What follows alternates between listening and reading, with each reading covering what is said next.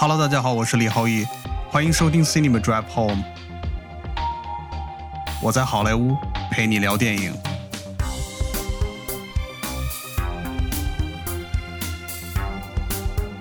Hello，大家好，欢迎再次收听 Cinema Drive Home。呃，我知道咱们这个播客呢，其实有一段时间没有跟大家见面了。呃，对所有关心我的听众们，呃，还是在这里跟大家说一声，我现在就是还是处于一个比较安全的区域。然后最近刚刚搬了家，所以就是有很多东西搬来搬去了，然后旧的东西要丢掉，然后新的东西要更新。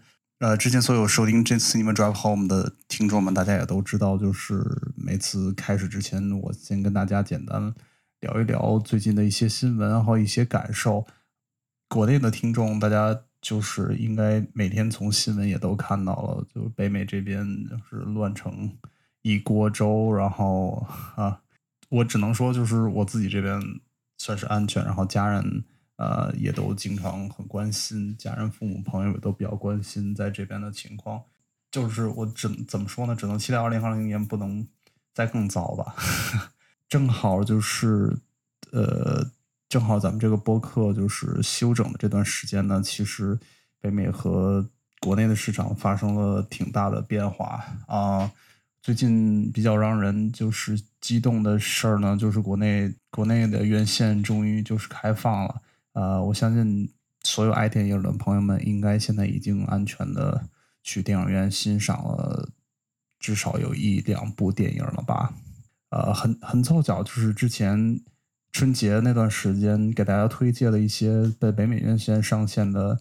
电影本来就是今年春节档应该在国内上映，因为疫情的原因，现在又重新回到了这个档期里。比如之前错过节目的，或者刚刚订阅这个 podcast 的朋友们，也非常欢迎大家回去收听之前的呃往期的节目。那再聊聊北美这边的院线吧。现在北美院线就是在相对啊疫情相对好的城市，现在正在逐步开放院线。看新闻说，就是 AMC 院线在恢复营业当天呢，推出了十五美分一张电影票，其实也就相当于国内人民币的大概四五块钱一张电影票。这样的特价票只有一天，之后就恢复到应该是正常的价格。呃，迪士尼发行的这个《花木兰》这部电影，应该算是。如果没有疫情的二零二零，在一个平行宇宙的二零二零里边，呃，这部电影应该已经为迪士尼挣了呃钵满盆满了吧？但是因为我们生活在现在这个时间线里，北美这边已经准备在迪士尼自己的平台 Disney Plus 上准备推出了啊，所以嗯，这部片子应该是目前呃怎么说，影片成本最大的一部。电影直接在流媒体上发行，呃，不过迪士尼也十分敢要价。这部电影并不是免费，像之前的电影一样免费上线迪士尼平台。呃，他们推出了二十九块九毛九的电影券。呃，其实就是从新闻上，在全球已经有的迪士尼 Plus 的会员，我看到一个新的报道是百分之十一的人愿意花钱购买花木兰的首映券。据说经过这个计算之后。啊，如果真的有这百分之十一的会员在当天购买了这个点映券来收看《花木兰》这部电影，其实他们的片子就大致已经回本了。《花木兰》这部电影，我还是十分期望能够在大屏幕上去观看。嗯，我其实很其实很羡慕国内的现在的小伙伴们，就是这些好莱坞大片相继，呃，本来原原有的暑期。呃，档大片呢，其实都相继定档了，包括我看诺兰的呃《Tenet 信条》这部电影也定档了，嗯，还有关虎导演的《八百》雪藏了一年多左右，然后现在又重新回到院线上。微博上的新闻呢，觉得就是哇，国内有好多好电影可以看啊！天呐，北美这边什么也没有，然后每天都是呃那几部就是低成本的这种。片子，而且我现在发现一个情况是，Netflix 上线的这种嗯相对中低成本投资的片子，呃越来越多，然后质量也越来越参差不齐。大致方向上其实说是质量越来越差吧，因为就是 Netflix 的他们的投资的策略有关系，他们在最近的两年签了跟大量的电影人签了合同，然后去拍这种中小体量的电影，然后所以当疫情爆发的时候呢，其实他们平台还有很多很多的片量，呃，都在库存里边，然后借着这个，就是现在没有任何。新电影没有任何人能够在做新电影的情况下，呃，他们家可以说就是一直持续就是能够供供给新的片子，可是质量确实就是呃有待提高，而且我发现就是嗯，Netflix 这边也都在积极宣传欧洲的电影，同时还有就是呃一些亚洲的韩国、日本的一些电影，很多的版权都在扩充之中。我觉得总的来说，就是虽然疫情是很让人就是痛心的这样一件事，不过这段时间如果影迷们可以回顾一下经典，补一补自己之前落下的那些电影，看看自己片单上还有什么片子是一直在找借口不看的电影，嗯，所有做电影人也可以花这个时间多多打磨一下剧本，嗯，我觉得可能等到疫情真正。平稳或者说真正可控的时候，我相信那个时候应该也会爆发出很多有竞争力的作品。From your secret friend. Who?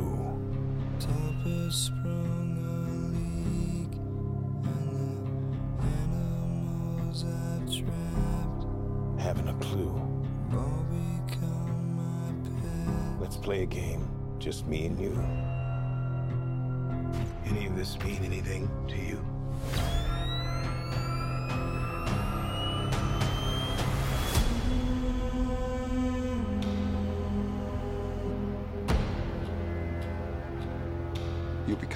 Celebrity.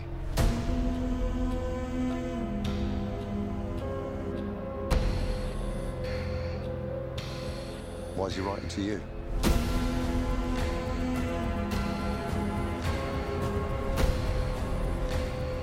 If you are justice. 刚刚听到的就是由 DC 漫画与华纳电影公司联合制作的最新的蝙蝠侠电影的预告。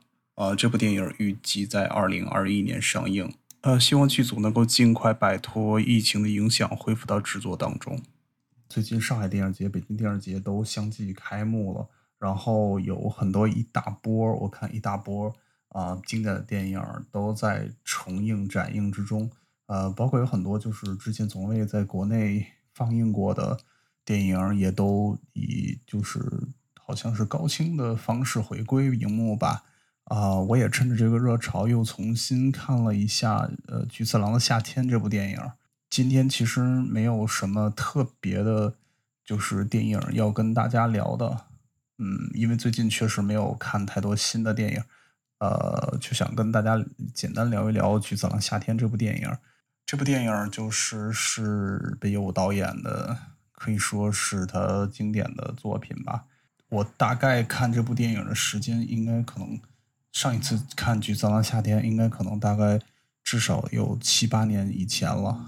呃，提到这部电影，我觉得就是说，大家所有人都会说的是，啊，这部电影久石让写的原声多么好听。我觉得，嗯，原声确实很不错。嗯，可能太多的情况也都是因为，呃，被各大商家或者是各大这种 PPT 展映，呃，反复用的这么一个经典的电影。这部电影吧，我觉得，呃，北野武作为导演和编剧，在这部电影里展现出了他挺强的个人风格。这部片子也跟就是有很多很多的日本电影，我觉得都很很相似，就是。嗯，你经常能在电影、日本电影里看到的一些一些剪辑，还有一些就是这种构图，嗯，包括色调的应用，包括它叙事的方式，我觉得挺日本电影的吧。这些角色虽然看起来就是漫画感可能更重一些，就是在构建人物方面就是十分快速有效。比如说他自己饰演的这个菊次郎，像是。痞子大叔的这么一个形象，在很快在他刚刚出场的大概几分钟之内，就给观众留下很深的印象。呃，反倒是这个小男孩儿正南这个小男孩儿，就是一直叫阴郁这么一个小男孩儿呢，就是他花了一些篇幅来介绍他的生。我觉得可能所有喜欢这个片子的人，应该都会都会被他后来乐观隐忍的这种生活态度吧所打动。看了比较多的这种大叔和孩子之间搭戏的这种。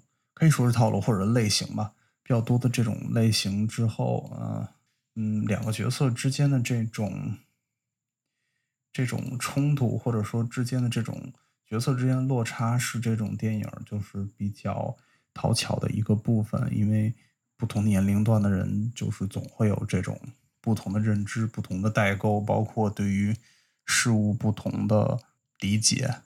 呃，说到这儿，就让我想起。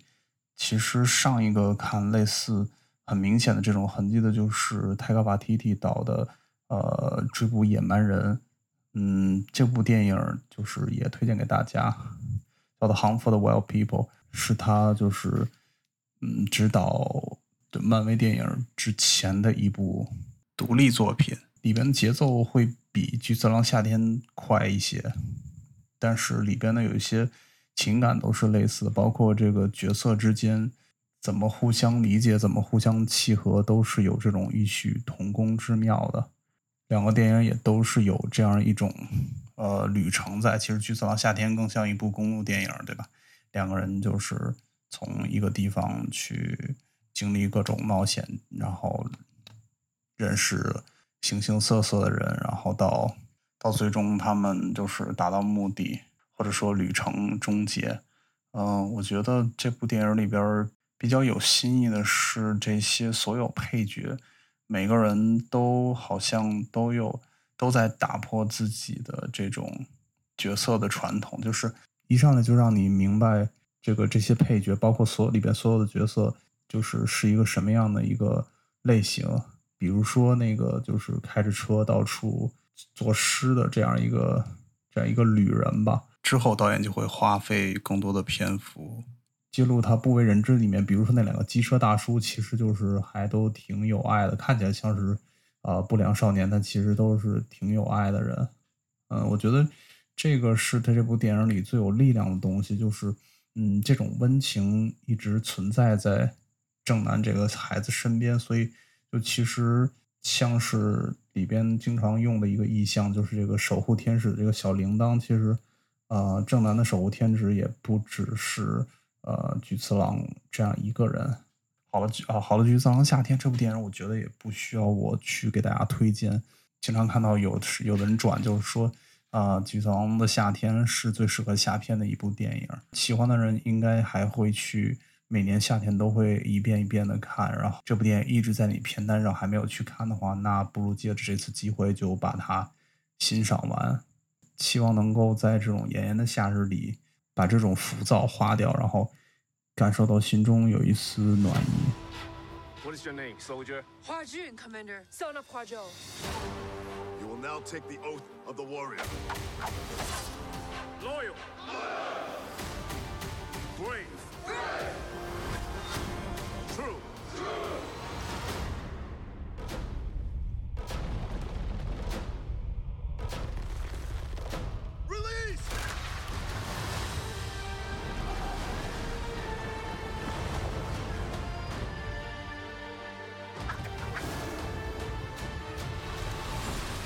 Die pretending to be something you're not.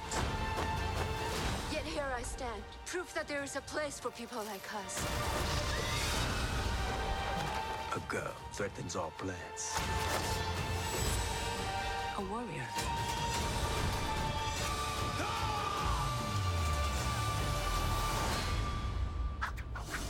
您刚刚听到的就是由迪士尼制作、刘亦菲主演的真人版《花木兰》电影的终极预告。那国内的观众们也可以在九月十一号在大屏幕欣赏这部电影。八月十六号那天，嗯，其实 HBO 那边首播了一个我个人比较期待的一个剧，叫做国内翻译叫做《恶魔之地》（Lovecraft Country）。这部剧就是我已经看了第一集，因为它就是它是在这个 HBO Max 会直接上线的。呃，怎么说呢？这这部剧是由 Jordan Peele 和 J.J. Abram 嗯一起联合制作的。我相信喜欢 Jordan Peele 以及喜欢 J.J. Abram 的。人应该都不会想错过这部剧，因为 J.J. Abrams 本身他在电视剧领域特别擅长这种悬疑，包括神秘力量、挖坑了这种这种特点，在这部剧里是有很好的体现的。同时，呃，Jordan Peele 本身对于这种种族题材、黑人文化以及音乐的运运用，我觉得都是比较好的，在这部剧里其实都有体现。嗯，第一集因为。其实并没有太多特别多的剧情推进，只有就是片尾那块儿会有特别多的怪物所出现。不过这部片子，嗯，给人展现的这种年代的质感做的，我觉得还是不错的。我个人对这个克苏鲁文化其实也是比较喜欢的，就是我对这部剧还是比较期待，因为今年确实也没有，我也没有太太去追这些剧。而且总觉得现在的美剧好像，嗯，质量会有点下降，反倒是很多国剧，其实最近真的挺好看的，我已经追了一些了，也希望有时间能够跟大家聊一聊国内的影视作品。好了，这期的 Cinema Drive Home 到这里就。告一段落了。